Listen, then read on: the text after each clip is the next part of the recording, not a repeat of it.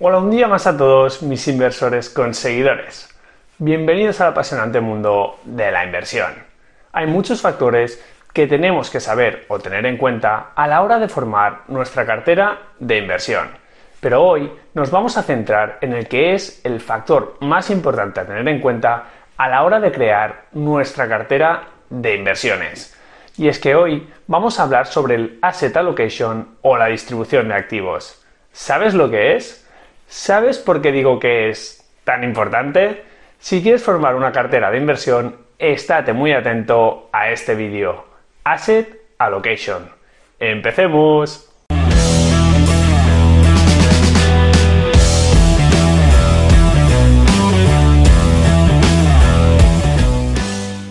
Empezar a invertir es complicado y muchos inversores principiantes se abruman con todas las decisiones que hay que tomar cuando deciden formar su cartera. Por ejemplo, centran sus esfuerzos en tratar de adivinar el mejor momento para invertir o en ajustar el precio al céntimo al que deberían comprar esta o aquella acción. La realidad es que muchas de estas decisiones tienen muy poco impacto en nuestra cartera a largo plazo y la mayoría de veces no vale la pena obsesionarse tanto con ellas. No obstante, hoy vamos a hablar de una decisión que sí tiene una gran importancia en el rendimiento futuro que van a tener nuestras inversiones y que muchas veces no se le da la importancia que se merece. Y este factor tan importante, como se ha anticipado, es el asset allocation o la distribución de activos de nuestra cartera. Así que empecemos por el principio. ¿Qué es el asset allocation o la distribución de activos? Pues muy sencillo. El asset allocation o la distribución de activos es el ejercicio de elegir qué clases de activos y qué cantidad de cada uno de ellos habrá en nuestra cartera. Vale, Carlos, ¿y qué entendemos por activos? ¿Y qué clases de activos hay? Pues la verdad es que hay muchos pero básicamente los podemos clasificar en acciones, bonos, real estate o inmobiliario y otros, como por ejemplo podría ser el oro. Además, estos activos se pueden dividir a su vez en subcategorías. Las acciones, por ejemplo, se pueden dividir según el tamaño de las empresas. Así, tendríamos las empresas de gran capitalización o large cap, que son aquellas con más de 10.000 millones de dólares o 10 billions las de mediana capitalización o mid cap, que son aquellas entre 2 y 10 billions, y por último, las de baja capitalización o small caps, que son aquellas que tienen una capitalización bursátil inferior a 2 billions y hasta 300 millones de dólares. Vale, entonces, ahora que ya sabemos que el asset allocation es el proceso de dividir nuestras inversiones entre diferentes clases de activos, pasemos a descubrir ¿Por qué es tan importante este punto? Y aquí va el motivo. La mayor parte de la rentabilidad de una cartera proviene de su asset allocation, no de la selección particular de acciones.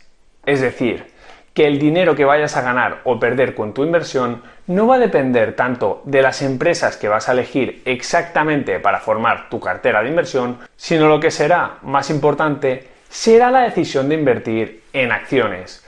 ¿Qué porcentaje de tus inversiones dedicas a los diferentes activos? ¿Cuánta pasta le metes a las acciones? ¿Cuánta a la renta fija?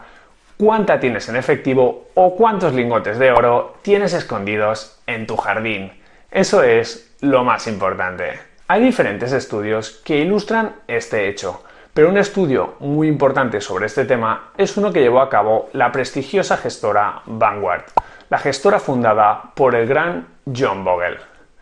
Pues bien, para este estudio se utilizaron 40 años de datos de 420 fondos mixtos diferentes, es decir, fondos que invertían en renta fija, bonos y en renta variable, acciones. ¿Y cuáles fueron las conclusiones de ese estudio? Pues que nada más y nada menos que el 77% de la variación en los retornos de los fondos fue determinada por su asset allocation, por su distribución de activos. Vamos, que la gran mayoría del beneficio o pérdida que tuvieron los fondos de inversión no fue por la selección que hicieron los gestores sobre sus empresas preferidas o sobre cuándo es el mejor momento para comprar o vender. Lo que determinó en mayor medida los resultados de los fondos, concretamente en un 77%, fue su asset allocation. ¿Qué parte habían invertido en renta fija qué parte en renta variable y qué parte disponían de dinero en efectivo.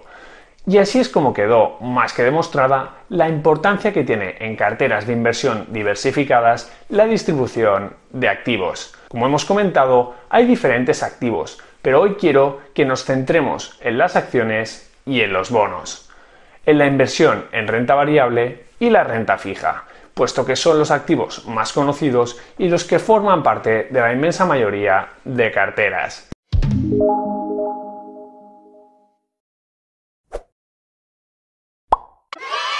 Y como idea general, pero a su vez muy importante, quiero que te quedes con lo siguiente. La renta variable es el tipo de activo más rentable que hay, o al menos lo ha sido históricamente. Así que cuanto mayor peso tengan las acciones en nuestra cartera, mayor será la rentabilidad que podemos esperar de la misma. Lógico, ¿no? Si, por ejemplo, tengo una cartera de inversión donde el 90% del dinero está invertido en acciones y el 10% restante en bonos, la rentabilidad que puedo esperar de esta cartera es mayor a si tuviera otra cartera, por ejemplo, con un 50% invertido en acciones y otro 50% en bonos. ¿Y por qué? Pues porque las acciones, en su conjunto, como hemos dicho, son más rentables que los bonos. A la larga, suben más. Así que mayor porcentaje de acciones, mayor rentabilidad esperada. Pero sin embargo, no todo es la rentabilidad. Hay más factores a tener en cuenta. Por ejemplo, también hay que saber que las acciones renta variable son más volátiles que los bonos renta fija. Se mueven más y que en periodos cortos de tiempo pueden presentar rentabilidades muy negativas, pueden sufrir grandes caídas. Es precisamente por ese motivo por el cual puede ser una buena idea tener una parte de nuestro dinero invertido en bonos, ya que eso puede ayudarnos a que nuestra cartera se mantenga más estable y no caiga con tanta fuerza cuando baje la bolsa. Y es que, como veremos a continuación, los bonos oscilan menos que las acciones y se comportan de forma opuesta en algunos periodos de tiempo. Y ahora quiero que veáis por qué digo esto. Estad atentos. Para corroborar esto que estoy mencionando, podemos mirar, por ejemplo, la evolución del mercado de bolsa de referencia a nivel mundial, es decir, el mercado americano. En este caso, cogeremos el periodo de tiempo que va desde el 1987 hasta el 2019 y observaremos las rentabilidades anuales. Como representante de la renta variable americana, miraremos los resultados anuales del fondo Vanguard 500 Index Fund, que replica el comportamiento de las 500 empresas más grandes de los Estados Unidos. Y como representante de la renta fija, observaremos la evolución del Vanguard Total Bond Market Index Fund, que pretende reflejar el comportamiento de los bonos americanos investment grade, bonos corporativos del Estado y con diferentes vencimientos. Analicemos los datos, pues. Y como podemos ver, la rentabilidad de las acciones es más alta que la de los bonos, pero también su volatilidad. Hay grandes picos de rentabilidades tanto positivas como negativas, pero aún así, en términos de rentabilidad, hay un claro vencedor, las acciones.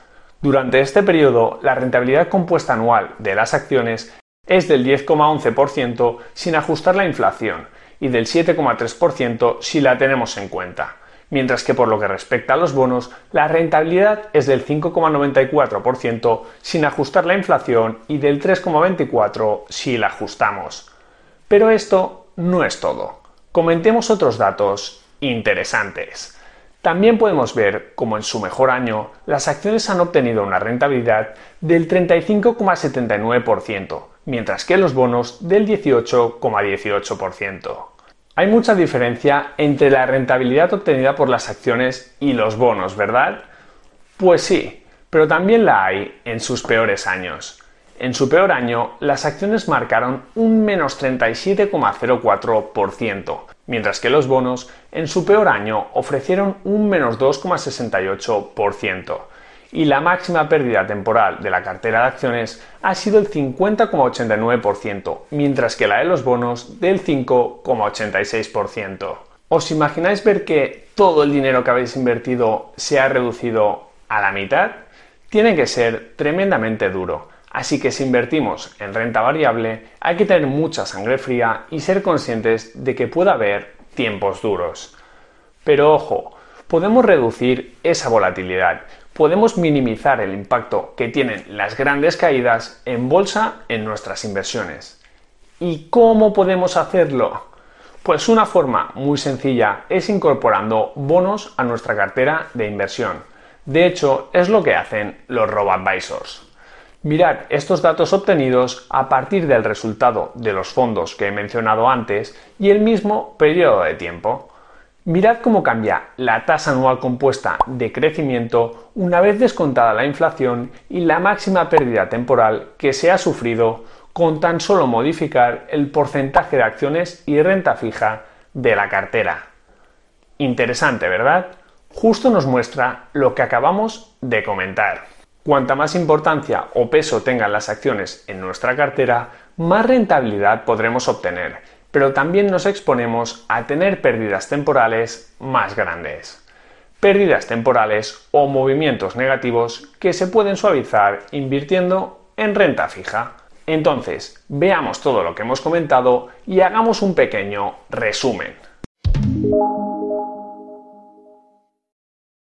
A la hora de formar una cartera de inversión, la decisión más importante que tomarás es elegir los activos en los que inviertes. Como hemos visto, cuanto mayor sea el peso de las acciones que tengamos en nuestra cartera, mayores beneficios a largo plazo podemos esperar, pero más volátil será nuestra cartera de inversión necesitaremos tener más estómago, ya que las caídas serán más bruscas y también más paciencia, ya que si la bolsa está pasando por un mal momento, tendremos que esperar para sacar nuestro dinero.